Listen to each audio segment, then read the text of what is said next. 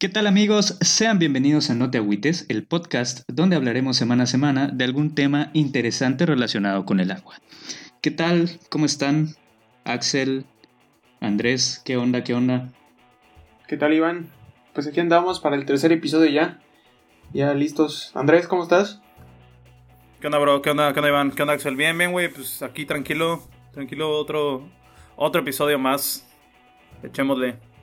Ok, pues el episodio anterior pues estuvo bastante interesante, platicamos sobre críptidos acuáticos, por si no lo escucharon, no sé por qué no, pues está bastante bueno. Eh, se pueden retroceder al de la semana pasada y pues aprender un poco más sobre críptidos acuáticos. El tema, denle like y compartan. El tema de hoy es el siguiente, denle like, por favor. El tema de hoy es el siguiente, eh, culturas ancestrales y el uso que tenía el agua en ellas. ¿Ustedes cómo ven, este, ya que investigaron y todo, eh, pues la importancia del agua en las culturas ancestrales? Eh, yo, yo lo que vi eh, con mis pequeñas investigaciones es que, güey, no ha cambiado la importancia del agua desde hace siglos. En todo caso, el cuidado del agua que se tiene hoy en día es mucho menos enfático, por decirlo así, o sea, no se hace tanta énfasis en el cuidado del agua como se hacía antes. Y eso que hoy conocemos la tecnología eh, suficiente para tratarla como se debe. Y aparte que estamos hablando de civilizaciones de, de, hace, de hace miles de años, ¿no? O sea, de, de, que las fechas son antes de Cristo, güey. Tal cual. Entonces... Sí, güey. Eh, Yo siento que no ha cambiado mucho, güey. Apenas hace un ratito veía una imagen sobre una protesta contra la educación sexual, güey, pero así todo mal escrito. No sé si la vieron.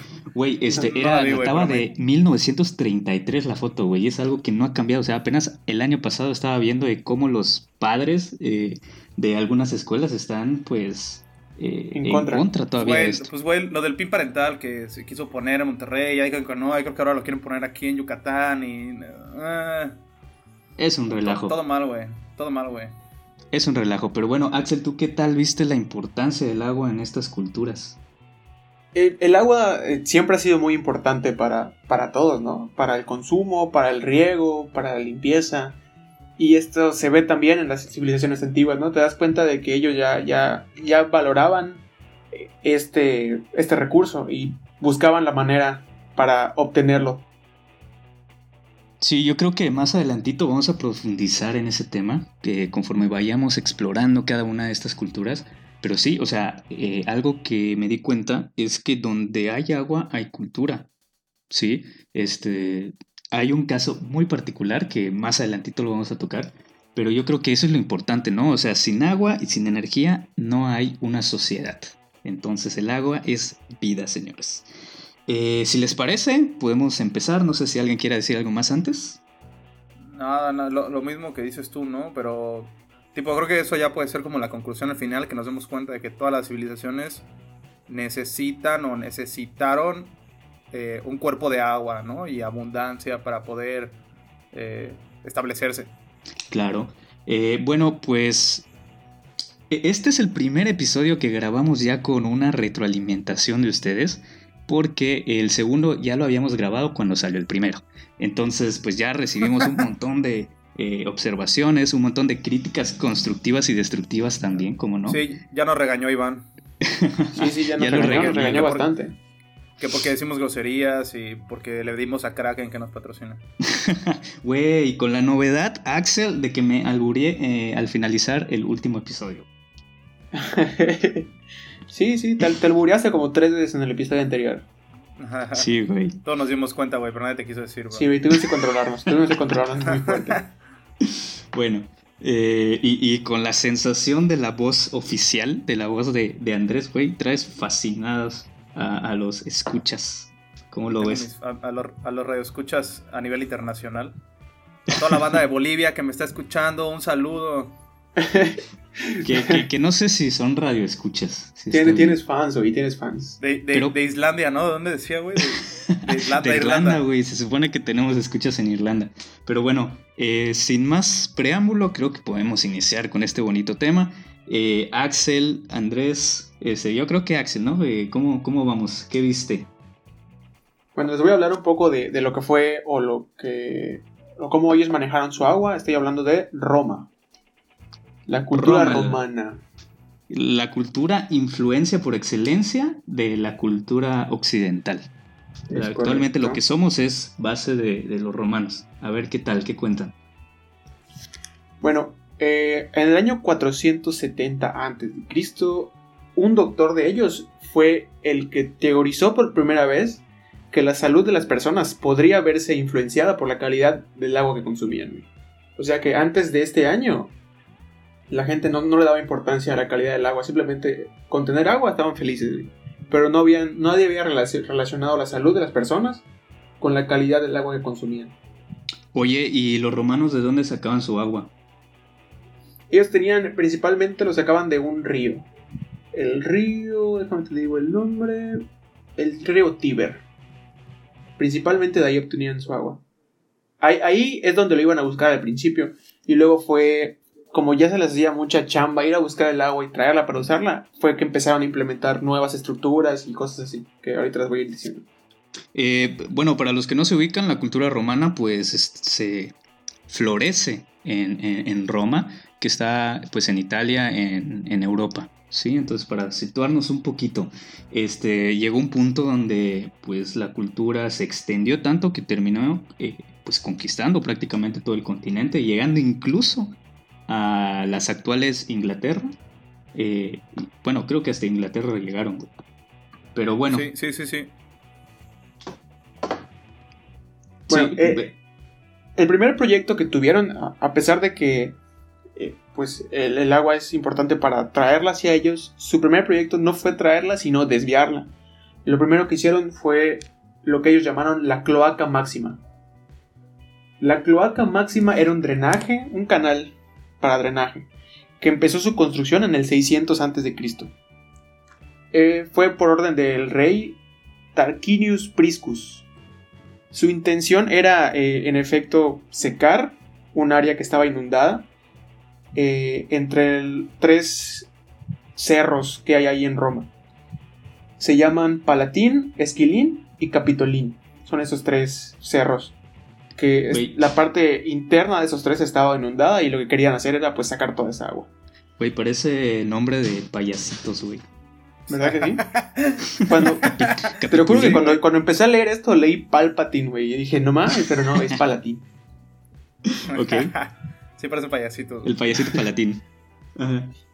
Bueno, esa parte que drenaron eventualmente se convirtió en el foro romano. O sea, era el centro de, de toda esa área principal. Ok, a estas alturas entonces, ¿los romanos ya tenían saneamiento? O pues una especie de, de eh, alcantarillado. Y, Una especie de alcantarillado, así es.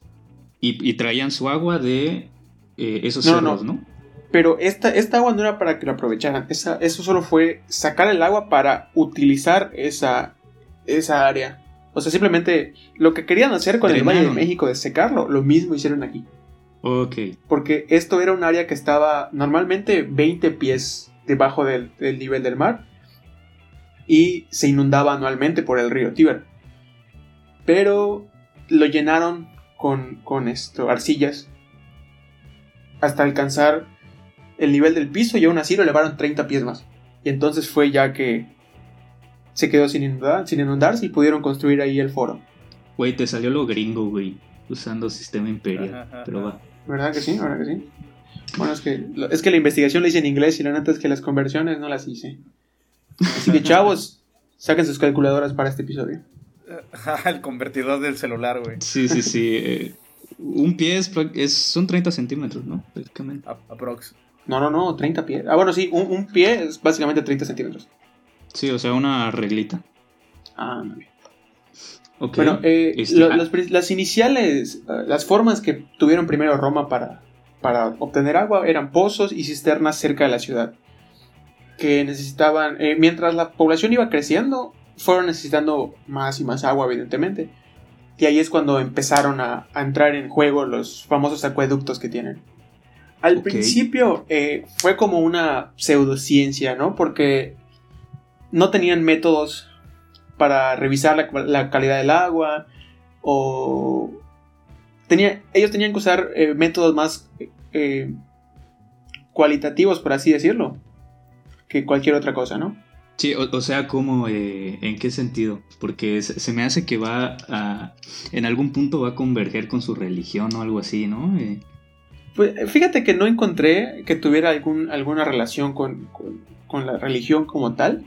Simplemente, pues era por necesidad. Ellos no, no, no, no encontré un punto donde convergieran su religión con su, su infraestructura para obtener el agua. Ok, es que eh, por, esa parte la pseudociencia, no sé. Ah, bueno, eh, ahorita llego a ese punto, ahorita llego a ese punto. Tenían ellos un, ingeniero civil y arquitecto que se llamaba uh, Marcus Vitruvius. Él escribió sobre las técnicas que usaba y describía que el proceso era literalmente ir y ver plantas, ver si había plantas cerca, eh, hablar con la gente, los locales, y observar si ellos estaban saludables, y los juzgaba, juzgaba así, nada más físicamente los veía, y veía las piedras que estaban cerca, y los, y los, este, y las arcillas, ¿no? O sea, revisaba la tierra, las piedras, a la gente que estaba cerca, las flores, y decía, bueno, si aquí hay gente que se ve sana, piedras que se ven limpias, la tierra se ve bien, y hay flores, pues acá hay agua buena. Ok, algo que sería peligrosísimo eh, en estos días, güey. O sea, ¿cuántos... Totalmente. Aquí en Yucatán, eh, los cenotes que tenemos este, se ven preciosos, o sea, de verdad hermosos. Y muchos de ellos tienen esos fecales, güey. Sí, eh, cantidades exorbitantes de esos fecales. Sí, güey, sobre todo los que están cerca de las ciudades. Entonces, pues, uh, a Marco Vitruvio le hubiera dado por ahí algún cuadro de cólera o, salmonelosis. También, eh, también ahí decía que, que aún con estas precauciones, por así decirlo, la, la, cualidad, o sea, la calidad del agua, perdón, no era perfecta, o sea, no podía ser perfecta. Sobre todo porque no tenían eh, filtros para poder quitar los sólidos de, de, las arcillas y evidentemente el agua tendía a ser turbia. Después de esto fue cuando ya empezaron a, a, implementar eh, procesos de construcción para obtener su agua. Empezaron a trabajar con acueductos, eh, tomas directas del río y también pozos. En conclusión, Roma tiene una historia muy rica en cuanto a su ingeniería del agua, ¿no? Porque empezó eh, muy humildemente yendo a buscar agua al río con sus cubetas y e, eventualmente cuando fueron creciendo las poblaciones ya no se daban abasto, ya no era tan fácil ir a buscar al río y fue que ya empezaron a construir acueductos y lo que ellos hacían era tener esos accesos a, agua limpia y poder tener baños públicos, tener fuentes ahí en medio de la calle como si fueran eh, bebederos, tenían ahí en sus calles bebederos. Y eso ayudó a que su población fuera más sana y más feliz. Ok, entonces bueno, allá vemos eh, la influencia de la infraestructura hidráulica, eh, cómo influye en la calidad de vida de una población y, y cómo pues conforme la población va creciendo, eh, pues se van enfrentando nuevos retos. Yo creo que eso no. Sí, tienen que ese reto no acaba nunca. Sus, este, sus sistemas. Lo que dicen de, la calidad, ¿no? O sea, que estos gallos ya pensaban que. O sea, que el agua no solamente era vital, sino que la calidad del agua también varía, o sea, variaba diferentes factores de tu vida.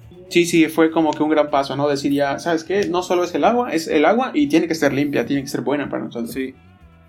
Fíjate que yo que agarré eh, Grecia, eh, tiene algo parecido. Digo, obviamente, pues Roma es una civilización mucho más moderna que, que la de Grecia, ¿no? O sea, la conquistó y todo, pero eh, va por ahí también. Sí, que pues prácticamente los romanos son calca de Grecia en ciertas cuestiones. Sí, güey. En muchas formas, en muchas formas, sí. ¿Tú qué tienes de Grecia entonces? De una civilización más antigua. Lo mismo, e, es muy parecido a lo que dijo Axel, güey. O sea, en primera, eh, vivían en un clima seco y aunque la tierra era fértil, había grandes distancias entre los principales cuerpos de agua que tenía la civilización, güey. O sea, muy, muy largas distancias, ¿no? Entonces, primero, lo mismo que los romanos, eh, la idea era ir a estos cuerpos de agua, embalsar el agua eh, en garrafas, si lo quieres llamar así. Digo, tienen su nombre, ¿no? no me lo sé, güey. Eh, y, regresar, ¿no? Pero se volvía muy cansado, muy tardado. Entonces encontraron estos gallos la forma de llevar el agua hasta las ciudades y poder depositarla en fuentes o pozos públicos, ¿no? Esto, y aquí es donde viene como lo, lo, lo, chido, ¿no? Que ellos, o sea, ellos, para empezar, utilizaban agua de, de escorrentía, de pozos y de lluvia para su uso cotidiano. O sea, la, escorrentía para quien nos escucha y no está tan familiarizado son los ríos prácticamente, ¿no?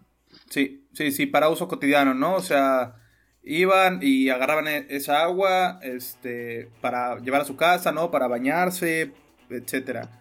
El agua lluvia, bueno, para sus cultivos. Tenían igual algunos pozos. Ahora también consideren que Grecia eh, está en una zona de piedra caliza, güey. Que es como aquí, como en la península de Yucatán, ¿no? Es piedra muy, muy dura, no es arcillosa.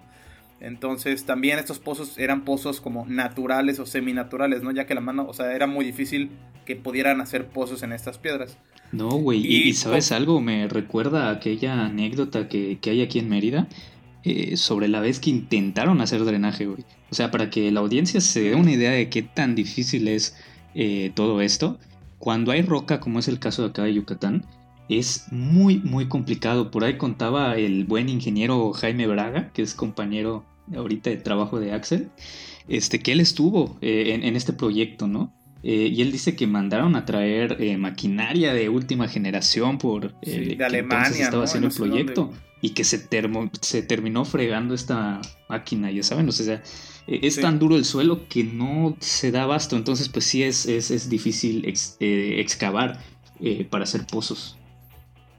Sí, entonces, como fue, conforme fue, creciendo eh, la población, obviamente se vieron obligados a empezar a almacenarla y a crear una, una red de distribución. Pero como, como ya lo explicó Iván, es muy difícil hacer muchos pozos. Eh, lo que hicieron era con, métodos de, y técnicas avanzadas eh, hicieron cisternas y fuentes, pues, o sea, avanzadas para eh, aquella época, güey. es lo que estoy pensando, güey. Eh, Me imagino al griego en su computadora, güey. programando su, maquinita no, no, no. Está cagado porque estos gallos, o sea, para empezar, como dice Axel, ¿no? O sea, ellos, o sea, los romanos ya estaban enfocados, ya estaban enfocados en la calidad del agua. O sea, ya, ya utilizaban la calidad del agua como un, un indicador de. Como, ajá, como un indicador. Pero los griegos fueron los que comenzaron a, por ejemplo, a, airear el agua para su purificación. O sea, tenían embalses de aireación. O sea, aireación es literalmente echarle oxígeno al agua para que se purifique para los que nos están escuchando, nuestros radioescuchas que no son ingenieros. Güey, o sea, eh, eh, como cuando ¿Cómo se llama? Tercias el agua, vas cambiando de una jarra a otra el... Tal cual, güey. Algo así es la aireación. Entonces, digo, hicieron eh, fuentes o tipo cisternas muy grandes y está, está chistoso porque crearon acueductos para sistemas de abastecimiento doméstico. Sistema de abastecimiento es literal la tubería que hace que el agua llegue a tu casa y salga en tu regadera. Para quien nos esté escuchando, eso es el sistema de abastecimiento. Entonces, también tenían eh, un sistema de hidrología de aguas subterráneas, es decir, mapearon sus ríos subterráneos para saber por dónde pasaban eh, los ah, ríos por dónde poder hacer pozos, güey. Güey, eso está interesante, güey. estaban conscientes, sí, sí, sí, estaban conscientes. Tenían eh, también un mapeo de clima y de geomorfología. Geomorfología es cómo está la Tierra, ¿no? Topográficamente. La forma de la piedra. literal, la forma de la piedra, ¿no? Las pendientes, todo esto para poder tener canales pluviales, etcétera. O sea, aunque no tenían como tal una ingeniería dedicada a esto, ellos ya tenían un conocimiento eh, previo de, con, leyes naturales de cómo poder captar el agua. Eh, aparte de esto, tenían instalaciones sanitarias, o sea, se hizo un drenaje en algunas ciudades y en algunos palacios, digo, obviamente en las, en las casas comunes no, pero había palacios con sanitarios, eh, con sistemas de captación pluvial, eh, tenían, te digo, agua, sistemas de agua residuales, tenían también. Y aparte utilizaban el agua de forma recreativa. Ahora, tenían fuentes, tenían baños y tenían alcantarillas. ¿Cómo lo hacían? Porque había maestros artesanos que, si lo pones entre paréntesis, eran ingenieros tal cuales, que eran los responsables de la construcción y del mantenimiento de esos sistemas. Se le llama maestros artesanos porque eran los encargados, o sea, eran los ingenieros y los supervisores de hacer todos los materiales de, terracota, las tuberías de terracota, eh, y, conectarlas, ¿no? O sea, literalmente es como, pues, pues güey, sí, si, si, pones un PVC y pones un sistema tal cual de abastecimiento de agua así, o sea, estaban bastante avanzados en ese tema. Y aparte eran conscientes de los principios de hidrostática básica. Oye, y de cómo funcionan las tuberías y canales a presión.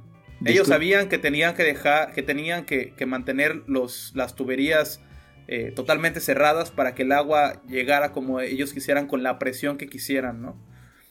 Y también se han encontrado filtros de arena gruesa para tratar el agua de lluvia.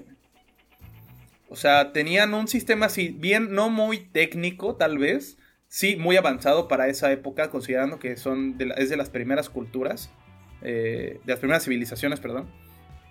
Y ya tenían todos esos sistemas de captación, de suministro, de purificación, de distribución, de almacenamiento. Tenían principios básicos de, hidrostática, etc. Y eh, bueno, una de las obras más famosas eh, es un acueducto subterráneo. Aquí está lo chistoso que es subterráneo. O sea, picaron la piedra. Picaron 7000 metros cúbicos de piedra caliza. Se tardaron más de 10 años con muchísimos esclavos. El acueducto tiene más de 2.800 metros de longitud total y funcionó en su totalidad y con, o sea, bien, más de mil años. Entonces, en resumen, esos gallos sabían perfectamente lo que estaban haciendo, güey. O sea, que el paso deprimido que tenemos acá es un chiste. Es una mamada. Sí, sí, sí, sí. O sea, lo ven estos vatos y dicen, güey, ¿qué es eso? Güey, este, el paso deprimido que hay acá, eh, no manches, este, no sé para cuándo lo hayan proyectado, güey. Para mí lo proyectaron como para 50 o 100 años, ¿no? De, vida útil. Este, ya, este, cuando hubo el último ciclón, pues se inundó todo. Hasta ahorita me parece que está inundado y ya no se puede pasar por ahí. Pero bueno, la importancia del agua entonces en, eh, si quieres concluir con los griegos. Pues, te, digo, o sea, es, tipo yo investigué y me eché unos videos así y la neta, güey, se me hace impresionante que te digo, o sea, no tenían un, conocimiento tan técnico, ¿no? Tal vez tan palpable, pero, güey, o sea, ya sabían de presiones, ¿sabes? Sabían de tuberías, de canales, de cómo transportar el agua, de cómo cuidar el agua, de cómo captarla, tuberías, fuentes. Tenían alcantarillas, tenían un sistema de drenaje, o sea, son esas cosas. Lo mismo, ¿no? La calidad del agua, como dijo Axel, güey. O sea, estos gallos ya sabían que el agua se tenía que cuidar, que se tenía que tratar, que había que filtrarla. O sea, que no nada más era sacar el agua al pozo y ya me dio sed, ¿no? O sea, había maneras de, cuidarla. Y aparte también de, usarla sosteniblemente, si lo quieres ver así. Sí, yo creo que, está bastante interesante pues el grado de... que, tanto avanzaron ¿no? en, estas tecnologías. Eh, bueno, si, les parece bien, empezaré entonces ahorita con la cultura egipcia. Sí. Uf. Güey, este, me veo, recuerdo a Yu-Gi-Oh! y todo, güey, ya sabes, me, siento en el mood. Eh, bueno, pues los egipcios, eh, para quienes no saben, están ubicados en el norte de África, este, más o menos donde se engancha África con Asia. Entonces, güey, hagan el ejercicio cuando tengan chance, güey. Entren a Google, a Google Earth y vean, eh, busquen Egipto y vean cómo está, güey. O sea, e, es increíble, güey, porque estás viendo eh, el mero desierto y solo una línea que cruza todo el país, güey. Y esa línea es precisamente el río Nilo, eh, del cual los egipcios sacaban pues todas las aguas que utilizaban para consumo, para producir, y acá es donde está lo interesante, cerveza, producían cerveza ya los, los egipcios, eh, y bueno, para pues todos sus regadíos, ¿no?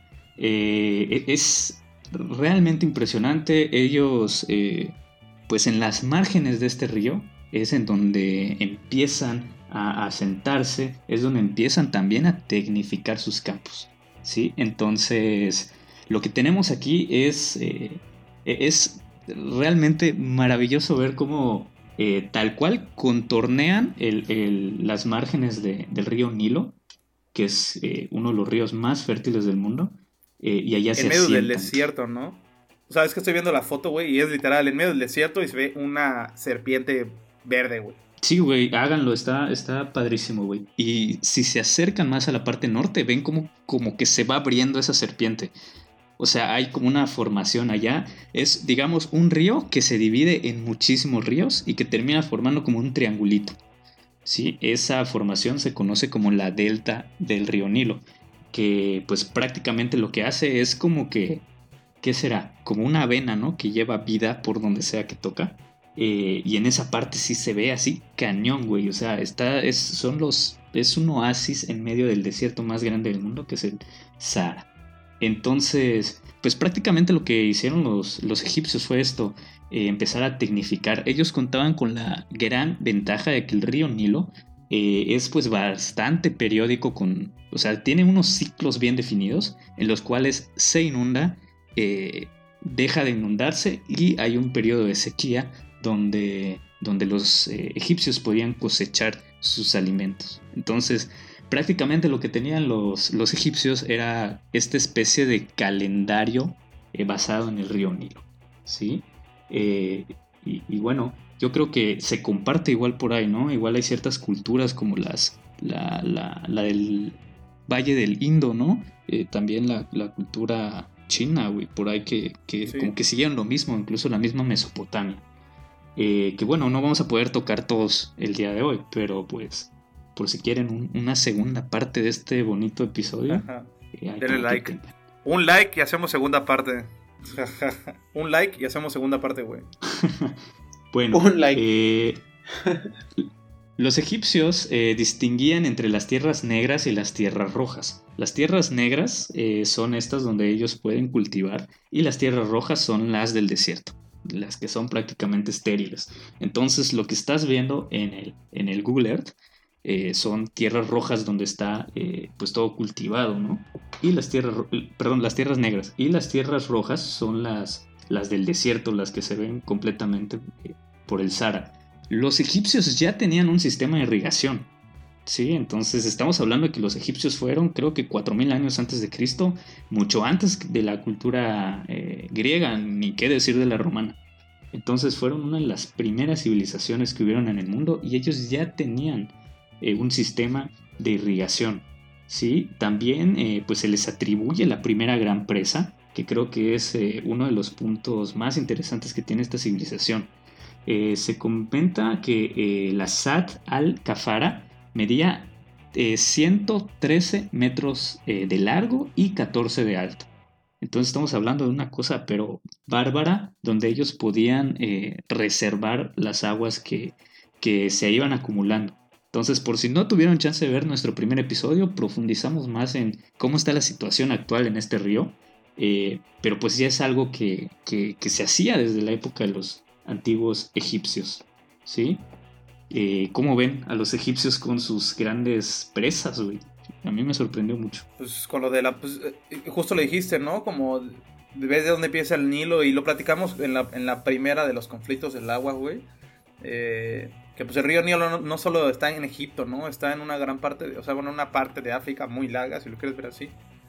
Eh, y pues con lo de la presa del Renacimiento y todo este, este trip, y digo, desconozco qué tan fértil pueden ser esas aguas, pero al parecer bastante, güey, porque pues, si ves ahí el, caminito verde, se, ve, güey, está, en medio del, desierto, güey, la, neta nunca la había visto, güey, nunca había entrado a Maps y ver, a ver eso y nice. Sí, güey, es una cosa pero preciosa. Bueno, este, los egipcios también tenían canales subterráneos. Yo, esto me sorprendió y ahora veo que no era único de los egipcios.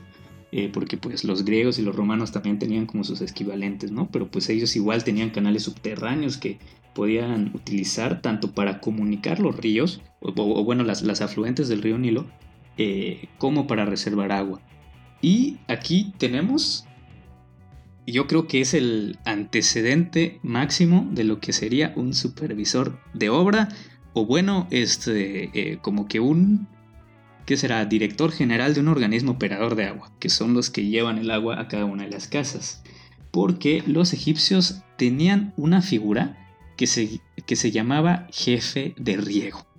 ¿sí? El jefe de riego, eh, su fin era controlar todas las infraestructuras hidráulicas construidas por los egipcios. Eh, crearon pues el equivalente a un departamento, ¿no? Bien organizado.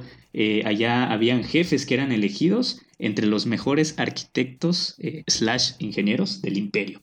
Eh, se ha encontrado documentación que menciona entre los títulos eh, de, los más altos dignatarios como el del jefe, ¿sí? Ellos, entre otras cosas, lo que hacían era verificar los niveles de un dispositivo slash infraestructura llamada nilómetro. ¿Sí? O sea, una ah, estructura específicamente diseñada para medir los niveles del río. Sería algo así como un, un, nivel piezométrico, algo así, ¿no? Entonces, imagínense una bóveda excavada completamente, eh, que tenía como unas pequeñas, tenía como escaleras, ¿sí? Y esas escaleras a su vez tenían marquitas. Entonces tú con eso podías saber, no saben algo, eh, las aguas del río van a ser, eh, se están pasando, ya sabes, ellos llevaban ya su registro y de, de, qué tan altas o profundas, como lo quieras ver, estaban las aguas del río Nilo. Y con eso como que podrían ya predecir si iba a haber buena cosecha, si no iba a haber buena cosecha y cómo estaba. Entonces vemos como la primera, eh, eh, ¿cómo se llama? El primer intento de registro de niveles freáticos. ¿sí? Ellos también inventaron algo que se llama Chaduf o Shaduf. Eh, ¿Y qué pasaba? pues el río Nilo lo que hacía era, pues en sus diversas etapas, ¿no? A través del año, eh, iba desgastándose, por así decirlo, ¿sí? Eh, ¿Qué es lo que pasa con el agua y con los sedimentos, o sea, las arenas que tiene el, río Nilo? Es que se va deslavando, ¿sí? Entonces cada vez el río Nilo quedaba más y más abajo. Similar a lo que sucedió, por ejemplo, en Estados Unidos con el Gran Cañón, ¿no? Como que se va labrando por ahí un pequeño caminito del, río. Eh, entonces, ¿qué hacía esto? Simplemente que cada vez era más difícil em, pues llevar el agua del río a, la casa, a donde se vaya a utilizar, eh, a los riegos, a, todos estos lados, ¿no? Entonces lo que hicieron fue una especie de bomba manual llamada Chaduf, ¿sí? Entonces la, principal función era elevar el nivel del agua para poder llevarla a las parcelas eh, y pues que pudieran cultivar adecuadamente esas tierras. ¿Cómo ven hasta aquí? bombeaban su agua, güey. Sí, güey, o sea, era mano, pero sí la bombeaban. Pero la bombeaban, o sea. La bombeaban, de cualquier forma la bombeaban ya. Este, hasta aquí con, todo lo que los eh, egipcios fueron desarrollando. Pero hay algo muy curioso, o sea, el Nilo también fue utilizado como, navegable, ¿sí? Entonces, pues ya existía también infraestructura portuaria eh, y esto ayudó a, la comunicación de todo el reino. Entonces, ¿qué es lo que tenemos acá? Es que habían diversas eh, poblaciones, ¿no? Eh, como actualmente vemos, distribuidas a lo largo del río Nilo, que es una extensión terriblemente grande. Y pues a través de, de estas barcas, ellos fueron unificando un reino. ¿Esto en qué se traduce? En que cada vez, eh, por la misma necesidad de comerciar, por la, misma necesidad de, comunicarse, fueron como adquiriendo eh, el mismo idioma, fueron adquiriendo la misma escritura, eh, la misma adoración hacia los mismos dioses. O sea, prácticamente estamos hablando de la primera cultura homogénea, por así llamarlo. Entonces yo creo que... Fíjate que me, llama mucho la atención la, figura del jefe de riego, Sería interesante ver cuáles eran sus sus funciones. Sí, güey. Tenían al boss. Güey, prácticamente lo que hacían estos gallos es que, pues, estos diques, estas presas, eh, se, encargaban de que les den mantenimiento, porque ya les daban mantenimiento. Eh, también se encargaban de los, de los ríos, eh, perdón, de los canales para riego con los que cultivaban. Entonces, pues era deber de ellos, pues que el agua llegue. Por eso digo, es como un símil a, lo que actualmente son los, organismos operadores de agua. Por ejemplo, aquí en Yucatán tenemos la JAPAI, en Quintana Roo está CAPA, en, Ciudad de México está SACMEX. Entonces, digamos que los que hoy en día son eh, eh, pues los jefes, los que toman las decisiones, ya existía esta figura en el antiguo Egipto. Y bueno, yo creo que hasta acá con, los egipcios, no sé si alguien tenga algo más por decir, pero yo creo que, esta cultura fue eh, pues impresionante por la antigüedad y por el grado de dominio que le invirtieron a, todo, ¿no? Lo, lo relativo a, las, a, la infraestructura hidráulica. Bueno, pues ahora yo les voy a hablar de la cultura china. La verdad es que esta cultura eh, podríamos sacar un episodio total y preferí no meterme de lleno porque pues podemos dejar esto para otra parte. Entonces voy a hablar como que les voy a dar un dato interesante sobre la manera en la que ellos usaban sus drenajes, que no necesariamente eran drenaje. Pero bueno, es un dato que, que les podría interesar.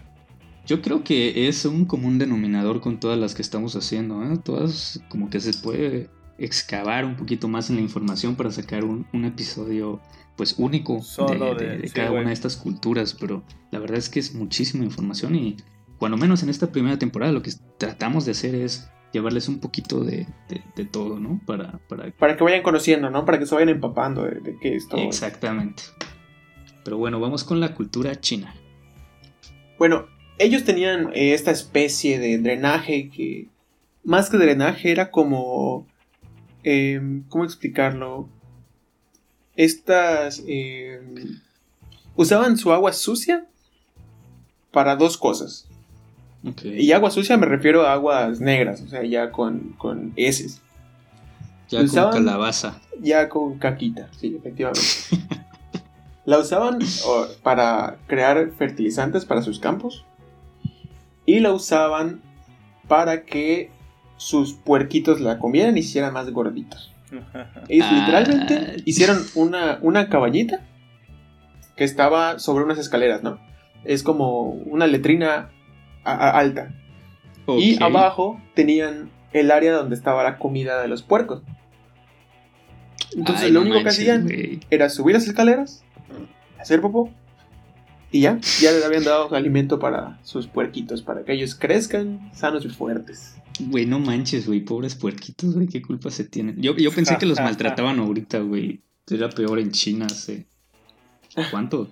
Dos, este, este, lo peor es que este sistema fue bastante eficiente, pero algunas veces, bastantes veces, eh, evidentemente como que esparcía enfermedades entre la gente, ¿no?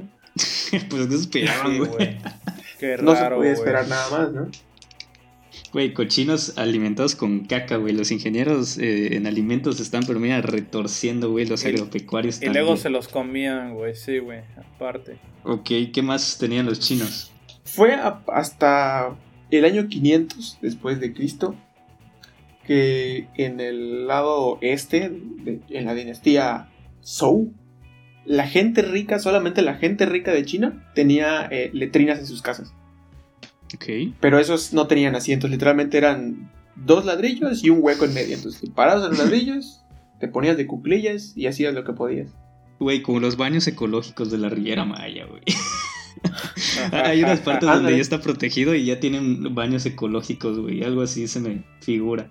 Son como letrinas, ¿no? Sí, güey. Sí, porque la gente que no era rica solamente iba a la calle, hacía su posición de squat y vámonos. La hacían de aguilita. La hacían de aguilita y en la calle, güey, hacía media calle. No tenía letrina, no tenía nada. No, tenía un espacio específico para hacer sus necesidades. ¿Qué? Para limpiarse. Literalmente usaban eh, piezas rotas de, arcilla, de, de, barro, ¿sabes? O usaban hojas de árboles. Me levanté de mi asiento ahorita, güey. Me imagino un pedazo de jarrón, güey, con los que te estás limpiando allá. Bueno, y para el año 700 después de Cristo, güey, ellos aplicaron la de, por ejemplo, si aquí te vas al centro y te agarra ahí, güey, tienes que pagar para ir al baño. El primer Sanborns de la historia. El primer Plaza de la 58 de la historia, güey. Mira, como que los chinos dijeron, ¿sabes qué? Aquí hay negocio. Vamos a construir unas letrinas que estén separadas para que la gente tenga su privacidad y que nos pague para poder ir al baño. Cinco pesitos o andar apestoso todo el día. Cinco pesos. Mira, y, y, estos sistemas no tenían como tal un drenaje. Lo que hacían era recolectar toda esta popó, ponerla en una carreta y sacarla como burros, güey. Ok, ¿y ellos tenían alguna especie de, no sé, disposición final, tratamiento o algo así? La tiraban en los campos, güey. Los, literalmente los campesinos compraban la popó para tirarlas en sus campos, güey. Eh, güey, o sea, cobraban al que iba a depositar y cobraban también cuando lo reutilizaban. Sí, sí, sí, ellos, eh, vieron ganar, ganar por todos lados, güey. No lo perdieron, güey. Ajá, no, no, ellos no perdieron, no perdieron. la mayoría de las personas no quería pagar para, para ir al baño, güey. Entonces lo que hacían era literalmente tener una cubeta en su casa para hacerlo ahí. Y luego juntaban todo en esa cubeta. Y cuando ya no, ya no cabía más, iban al río y tiraban todo, güey. Ay, qué, qué belleza. ¿Verdad que sí, güey? Precioso. Cualquiera diría que eso es cosa del pasado, güey, pero tristemente no lo es. Ay, qué triste. Y un dato, un dato más curioso es que eh, en algún punto cerca del 500 después de Cristo fue cuando la gente rica en China empezó a usar papel de baño, güey. Así ya papel específicamente para limpiarse. O sea, ah, bueno, ok. Porque antes de eso es cuando usaban todavía hojas de, de árboles o pedazos de arcilla rota, güey. Ok, este, ¿algo más además de su sistema sanitario? No realmente, es lo Creo que, que es- investigué, es es lo- lo que tengo aquí a la mano. Es lo como, como lo icónico entonces, ¿no? O sea, como que el sistema sanitario de estos... Ajá, la, la manera en la que ellos manejaron su, su- su- sus residuos, Sí. por así llamarlo, es como que una parte Por- bastante importante de su sistema en general. Sí, porque igual lo que estamos tratando de hacer es no repetir tanto lo que hacían, este, como que todos, ¿no? O sea, todos tienen como su manera eh, muy particular y de repente se repiten unas que otras, entonces, pues, ¿para qué aburrirles con eso? Pero bueno, este, la civilización china igual bastante importante. eh, y, pues no sé, güey. eh, Andrés, ¿tú tienes algo más por ahí preparado? Mm, ah, bueno, sí, este... Tengo sobre los mayas. Digo, ya cerramos con, con la civilización china, ¿no? Sí, yo Ya, creo. ya está, ya está cerrado. Ok, este. Los mayas. Ahora, antes de entrar a los mayas, vamos a, a delimitar los mayas. Los mayas, eh, sabemos que cubrieron una amplia zona aquí de. Por donde vivimos, ¿no? la península de Yucatán. Y- Sí, o sea, tipo, tienen rutas de comerciales hasta el Perú, ¿no? Pero, eh, pues también tienen acá en Guatemala, civilización, bueno, en Guatemala, eh, Chichen aquí en la península, ¿no? Quintana Roo, etcétera. Güey, es que es impresionante, güey. Este, países enteros actuales eran territorio maya, güey. Era, Sí, güey. Belice, Guatemala son completamente, güey. Buena parte de. México llegaron incluso a Chiapas, a Tabasco, en Comalcalco, güey, ¿no? Es eh, tremendo. Y por ahí pellizcan también un poquito de Honduras y El Salvador. Entonces, Así es, lo mismo, lo mismo que Axel, enorme. o sea, podríamos dedicarnos solo un capítulo a, a los mayas, ¿no? Y a su Hasta dos, yo creo. de- Sí, güey. Sí. Porque aparte fue un imperio bastante grande que duró mucho tiempo.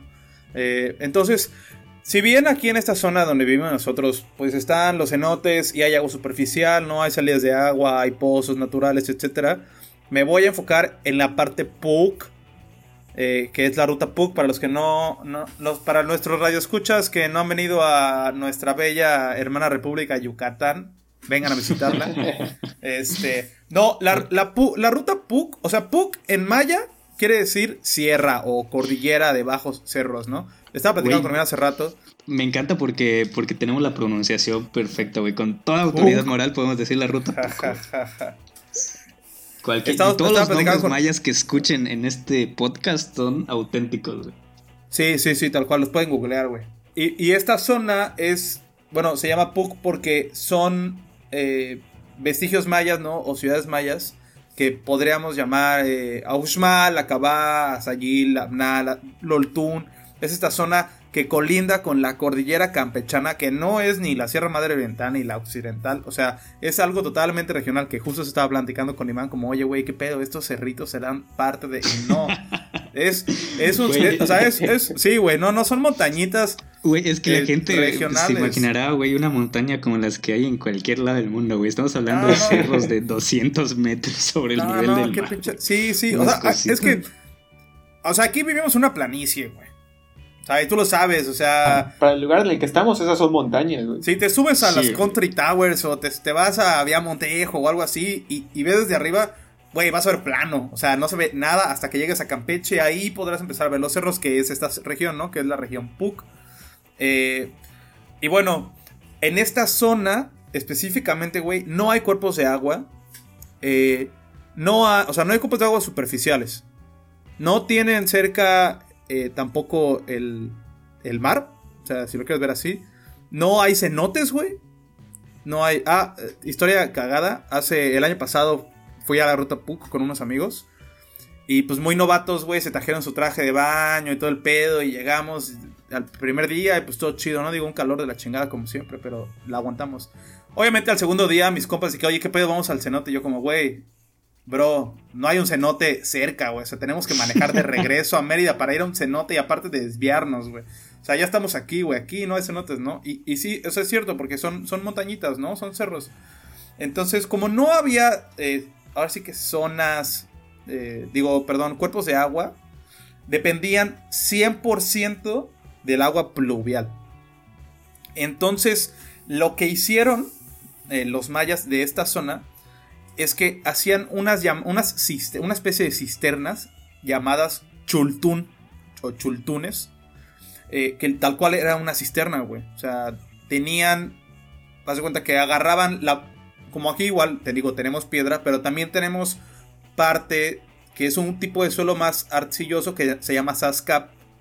Eh, entonces ellos ubicaban dentro de la geomorfología de, todas sus, de toda la cordillera de las pendientes, donde había mayor sascap, y ahí hacían sus, sus chultunes, güey.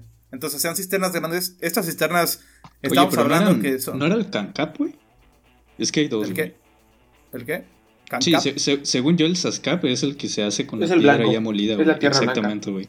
Ah, el que entonces hay por ahí Sí, güey, la tierra roja. Ok, o sea, una, ah, arcilla, güey, una arcilla. Sí, es como arcillosa, ¿no? Sí, tiene razón, porque el Sascap es blanco, tiene razón. Eh, entonces, aquí era donde se dan sus cisternas. Eh, y tipo, estamos hablando de cisternas de 30.000, 35.000 litros, güey. O sea, de unos 38 metros cúbicos en promedio, ¿no? Si sacamos un promedio de todas las cisternas, de todos los chultunes que hay en esta, en esta zona, eh, algunos estaban conectados. Y digo, aparte que usaban las pendientes de estos lugares para dirigir el agua hacia estas cisternas, eh, se estima que las poblaciones mayas en una familia promedio tenían seis personas, ¿no? Digo, el padre, la madre y eh, tres, cuatro, cinco hijos. y esas cisternas podía, o sea, un chultún de 38 metros cúbicos, que son 38 mil litros aproximadamente, podía eh, darle agua para consumo diario a más o menos 8 familias durante 3 meses. Güey, yo creo que, es importantísimo, güey, porque a veces no mencionamos sobre la importancia que tiene el agua, güey. O sea, realmente es una bendición tenerla, ¿no? Eh, tan próxima. Y sí, güey, o sea, no es como que lo vean, güey. Se está en un lugar eh, completamente caluroso, güey. Está en un lugar donde pues no hay ríos, güey, porque todo se infiltra. Y, güey, desarrollar eso, pues yo creo que sí es un crédito. Igual creo que, que ya hasta les pintaban sus ranitas o cosas así. O sea, como pequeñas deidades menores, por llamarles, ¿no? Eh, que, era para que cuidaran esa agua, güey. Porque era lo único que tenían, güey. Igual había, me parece que Uxmal, ¿no? Tiene como un cenote artificial, algo así. ¿En dónde? En Uxmal, güey. Siempre hay en la ah, ruta güey. No lo sé, no sé si tenga algún cenotito. Digo, Usman no está. O sea, eh, para empezar, las zonas arqueológicas que hay aquí, no todas están descubiertas al 100%, güey. Usman tiene partes que todavía están ahí. Digo, te subes a la, a la pirámide del, del, observador o algo así. O del, del médico, ¿no? sé cómo se. Ajá, tipo la grande. Y, güey, puedes ver dos o tres pirámides ahí cerca que no han llegado, o sea, no, no ha descubierto todavía como tal, ¿no? O sea, no, no, han entrado ahí, tipo, seguramente los arqueólogos ya habrán entrado, pero tú como visitante de la zona arqueológica no puedes entrar ahí, güey. No, güey. Lo mismo pasa con, con y con, con otras zonas arqueológicas de esta zona, güey.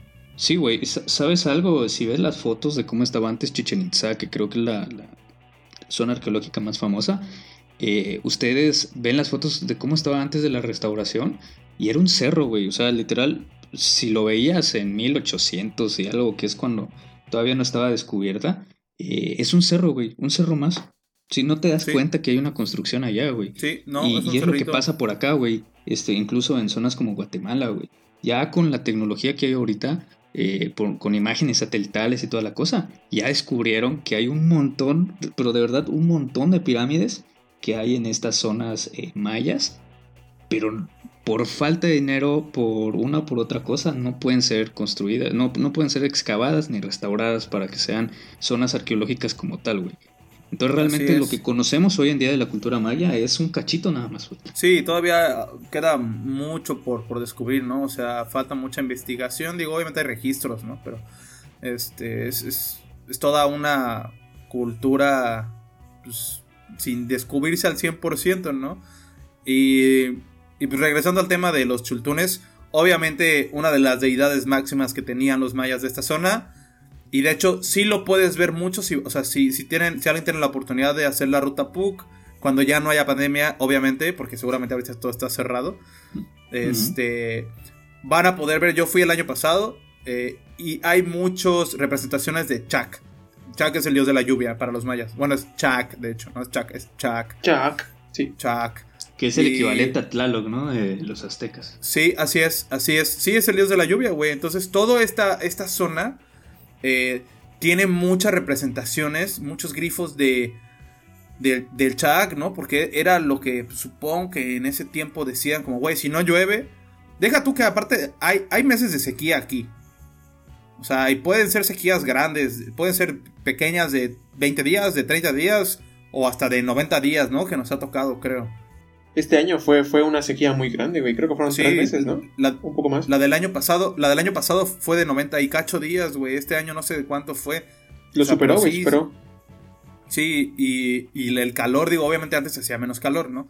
Pero lo mismo, o sea, tenían eh, ellos sus plantíos de maíz, güey, tenían sus milpas, etcétera. Entonces sí dependían totalmente de esto, de la lluvia, no solamente para consumir agua, sino para todo lo que tenía que ver con su con su sociedad, ¿no? O sea, con sus cultivos, eh, pinturas, cerámicas, o sea, sí utilizaban el agua.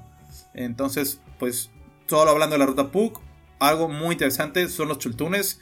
Si tienen la oportunidad, hay muchísima información de eso, pueden buscar hasta en YouTube. Eh, hay unos videos por ahí, este, chequenlo, está muy interesante. Entonces, básicamente los, los, chultunes servían para, para aprovechar el agua de lluvia, ¿no? Sí, tal cual, güey. O sea, era, era la única manera que tenían de almacenar su agua de lluvia. Porque como ya lo dije, van aquí, el, suelo es bastante permeable, güey. O sea, llueve y... Digo, obviamente se inunda un rato, ¿no? Pero, o sea, todo el suelo aquí lo absorbe. Es, es una esponjita. O sea, tal cual. Te filtra. La piedra de caliza te, te filtra el agua, güey qué mejor pretexto para venir a Yucatán, y conocernos, visitarnos. Así es, vayan, vayan a hacer la ruta PUC. Busquen el video. Ruta PUC, patrocínanos. Melina, güey. Si Ina, Ina a Chayán, güey, cantando, güey. Que patrocinan al podcast también, güey. Yucatán, vamos a Yucatán. Ok, y ya platicamos entonces de los griegos, ya platicamos de los romanos, ya platicamos de eh, los mayas y ya platicamos también de la cultura china. Ya nos acercamos ya al final de este eh, podcast y pues nos gustaría hablar también de la cultura mexica o mexica, como quieran pronunciarle. Este, mal llamados aztecas, que yo los acabo de mal llamar mal. Mal llamar mal. fíjense qué, qué, qué bonito. qué buen eh, pleonasmo, mi estimado. Sí, güey. Este, no. Este, y es algo muy curioso, güey, porque tenemos muy normalizado, güey, tenemos hasta un estadio, güey, el Estadio Nacional que se llama Azteca, güey. Yo creo que si cualquier líder mexica lo viera hoy en día, se revolcaría, güey, en su tumba. ¿Por qué? ¿Por qué? Porque, este, llamar aztecas a los aztecas sería como llamar ingleses a los gringos o algo así. ¿Sí? O específicamente a, los quienes se, se independizaron de las 13 colonias. A ellos, güey. O sea, los aztecas eh, eran una tribu que vivía en un eh, lugar llamado Aztlán, eh, que algunos dicen que podría estar por Arizona. Es un, lugar legendario, pero bueno, que muestra esta transición ¿no? de, los nómadas, nómadas a los sedentarios. ¿no? Entonces, la tribu mexica, que antes pues todo se denominaba según dónde vivían, eh, pues originalmente sí eran aztecas, güey, pero eran aztecas que eran esclavos, o sea, eran eh, pues el tributo de, los verdaderos aztecas, ¿no? Eh, por ahí hay un error de denominación y se popularizó el término azteca para referirse a los mexicas, pero realmente los, los mexicas o tenochcas también, porque pues venían de México Tenochtitlán, este, pues son estos subyugados que se escaparon y, que pues por sus dioses encontraron un águila devorando una serpiente y todo lo que ya conocemos, ¿no? Entonces pues los mexicas, este, si me equivoco y digo aztecas, pues ya saben que son los mexicas. Eh, ¿Cuál era la principal fuente de agua de, los, de los mexicas? Todos saben que está pues ubicado en el Valle de México, que actualmente es lo que actualmente es Ciudad de México y, el Estado de México y todo, todo lo demás, eh, su principal fuente de agua eran unos manantiales que existían en el Cerro del Chapulín, también conocido como Chapultepec. Entonces, eh, ¿qué nos dicen? Eh, las tecnologías que ellos fueron desarrollando, en primera fueron para eso, ¿no? Para satisfacer las necesidades del agua. También vemos unos acueductos. Y acá podemos ver, pues que, o sea, es, que es impresionante cómo culturas tan diferentes como las, como la romana, como como la mexica en este caso, que pues no se vieron para nada, pero por una misma necesidad desarrollaron el mismo tipo de infraestructura. O sea, estamos hablando que no eran los mismos acueductos, evidentemente, pero pues cumplían con la misma función y con el mismo diseño. Creo que, este, creo que eso dice mucho de, de, la inteligencia humana, ¿no? O sea, como todos al final pensamos parecido en ciertas maneras y como que todo se refleja, güey convergemos en algún punto del pensamiento. Eh, la, eh, forma es la forma es diferente, pero el punto que queremos alcanzar es Exacto, el, trasfondo, güey. Para que no venga History Channel a decir que fueron aliens, güey. Pues ahora todos son aliens. Eh, pero sí, güey, este, de hecho hay unas arqueólogas, Lourdes López y María Guadalupe Espinosa, que nos describen, entre otras cosas, pues el, primer acueducto que se hizo de carrizo, eh, piedras y lodo. ¿sí? Estas eh, fueron hechas por mandato de Moctezuma I eh, con el trazo de Nezahualcóyotl. se inicia la construcción por ahí de 1400, algo así, como 100 años antes de que los invadan los peninsulares, los españoles.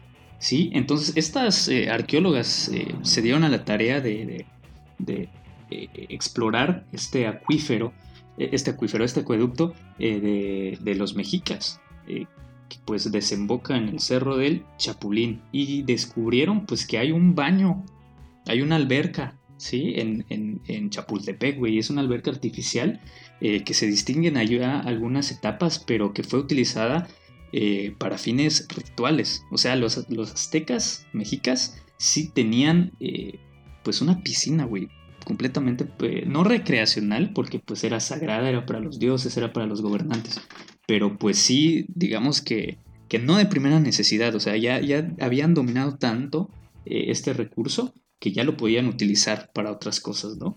Este, dicen que generalmente fue eh, uso ritual, habitacional y también de, de recreo para los tlatoanis mexicas, o sea, para, para, para todos estos gobernantes principales.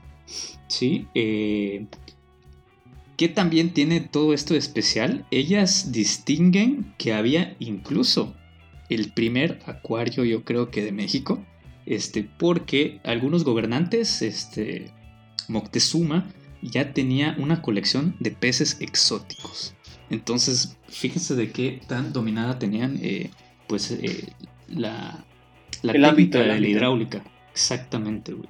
Eh, y hay un montón de cosas realmente. Los aztecas son bastante interesantes por eso, por el conjunto hidráulico que fueron definiendo.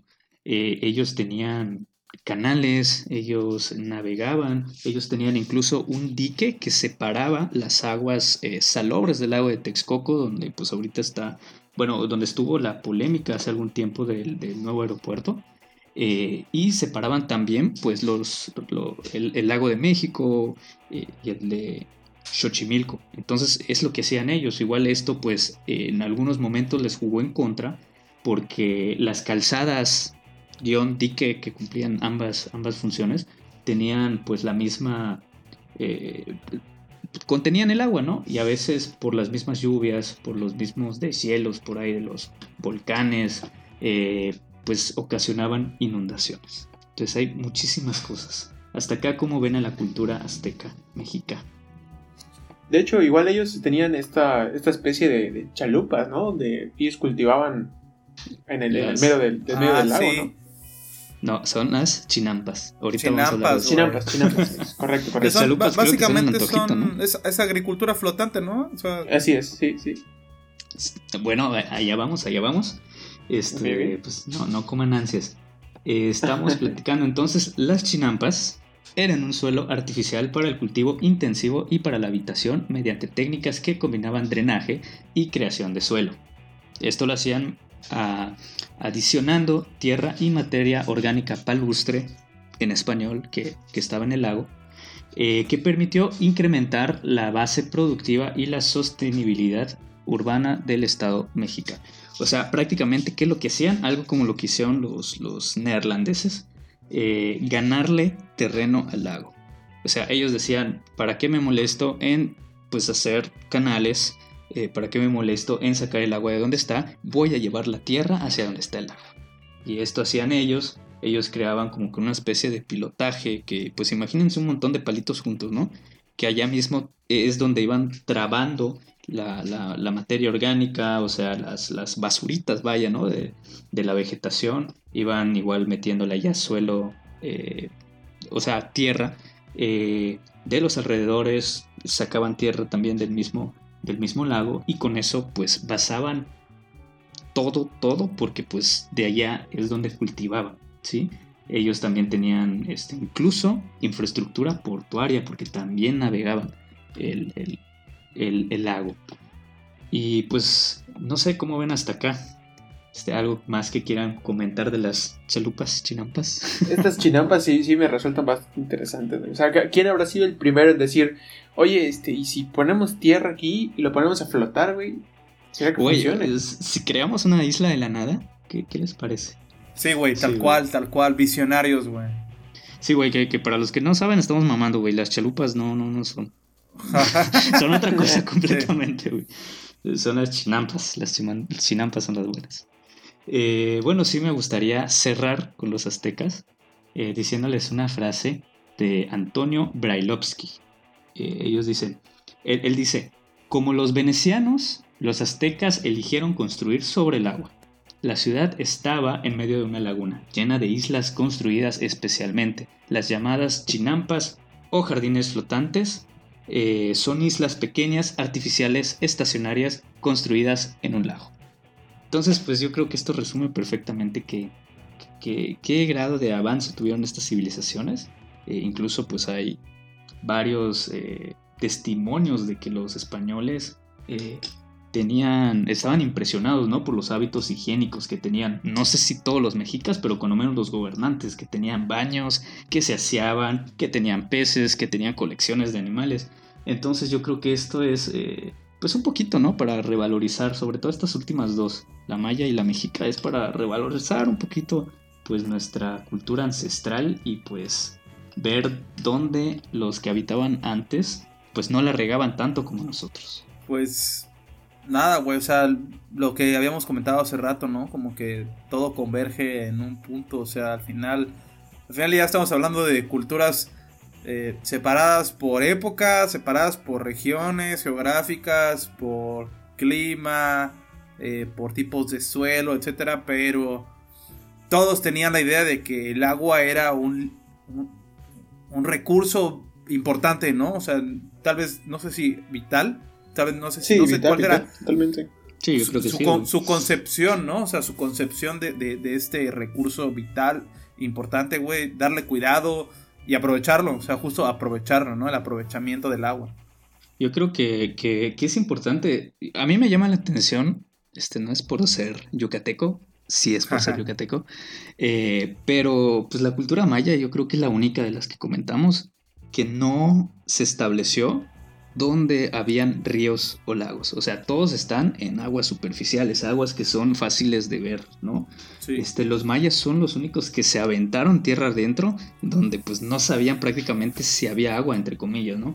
Ya después pues vieron que sí habían, pues no eran aguas superficiales, porque no lo son los cenotes, pero sí se dieron a la tarea como de buscar dónde, dónde había agua, se metían a las cuevas, se rifaban el físico allá con, con todo lo que pudieran encontrar. Eh, y es de donde sacaban el agua, ¿no? De hecho, por ahí este, habían unos maestros de, la universidad que contaban, eh, ellos son geohidrólogos, entonces les tocó un poco toda esta parte de ir abriendo brecha en, en, todo lo referente ¿no? al agua eh, yucateca, pero les tocó cuando se iba a apenas fundar Cancún, toda esta parte de la Riviera Maya, donde, cuando pues prácticamente era un territorio inexplorado Quintana Roo. Y ellos decían que, que, se metían a cenotes Eh, y cuentan por ahí la anécdota de donde se encontraron una pitón o quién sabe qué sea, güey. O sea, una serpiente eh, considerable. Eh, y que por poco y pica por ahí a, uno de los maestros. Entonces, para si nos, si nos escuchan por ahí, me parece que era el maestro, el ingeniero Ismael. Contaba esta historia el ingeniero Juan Vázquez. Entonces, pues sí, güey, o sea, te da una idea de los peligros a los que estaban expuestos los mayas y aún así lograron florecer donde no había nada. ¿Ustedes eh, cuál fue la cultura que más les llamó la atención? mira, a mí... Está, difícil. A, mí lo de... A mí la neta, o sea, del, sistema de sanitario de los chinos está bastante interesante. Tipo, yo no lo sabía, güey. O sea, había... No sé, tipo, bueno, somos acá, ¿no? Entonces, tipo, lo que es lo, lo mexica y lo maya, pues tal vez me sonaba más. Cuando investigué lo de Grecia, se me hizo pues un poco más consentido, pero tipo lo que dijo Axel de, de, China, güey, la neta sí estaba así perdido, bro. O sea, me, me, llegó por un lado. Sí. y Axel, ¿tú a, mí, a mí lo, lo, lo, que más me, gustó creo que fue de, la romana, güey. Ellos ya... De hecho, ellos fueron los que implementaron primero tuberías, güey, y las implementaron de plomo. Y por eso se le llama plomería, güey, a, a reparar las tuberías de las casas. Oh, mind blown. dato, dato cultural dato cultural. Y pues ya ellos tenían estas tuberías que llegaban como a, fuentes en la calle, güey. O sea, me gustaba mucho eso de que ahí literalmente ibas por la calle y encontrabas esta fuentecita donde solo tenías que mover un poco el grifo, güey, y tomabas tu agua de ahí, ¿no? Sí, güey, los, los bebederos públicos, ¿no? Ah, ahí estaba, ahí estaba todo. Ok, pues no sé si tengan algo más que agregar. Yo creo que pues ya nos estamos acercando al finalizar el tercer episodio de No Te Agüites. Eh, yo creo que es un gusto seguir acá. entonces, a ver qué tal nos va con este episodio. estamos tratando de alternar un poquito, ¿no? Eh, comenzamos con algo fuerte como los conflictos del agua. Ahorita estamos platicando, bueno, platicamos la semana pasada sobre críptidos, que no es un tema tan técnico, pero por ahí metimos un poquito de datos, ¿no? Para que se entretengan. Y ahorita estamos platicando de culturas ancestrales. Así que, pues la siguiente semana eh, vamos a tener igual un tema bastante interesante, un tema que vamos a tratar de tomar de la manera más refrescante posible, eh, que ahí lo vamos trabajando, entonces estén pendientes. ¿Algo que tengan que agregar ustedes, Axel? Nada, gracias por escucharnos, denle like, compartan con sus cuates, suscríbanse. Eh, Crack patrocínanos, Ina patrocínanos. No, fuera de broma, deberíamos, deberíamos ir a Rutapuc y explicar esta clase de cosas que se pueden explicar técnicamente sin entrar en tecnicismos. Presencialmente, güey. Visit México, paga tu dominio y patrocínanos. Ay, güey, qué oso. Hay que mandar un, hay que mandar un correo a Visit México, güey. Bueno, si no, si no saben qué onda, vayan a Visit México o googleenlo para que. Ay, no, güey. El tercer mundo. Fea gacho. Pero bueno, yo creo que con esto cerramos otro episodio exitoso de No te agüites. Estamos muy agradecidos por su preferencia. No se olviden de seguirnos por nuestras redes sociales y quedar al pendiente de los siguientes temas. Nos vemos y hasta la próxima semana. Hasta la próxima.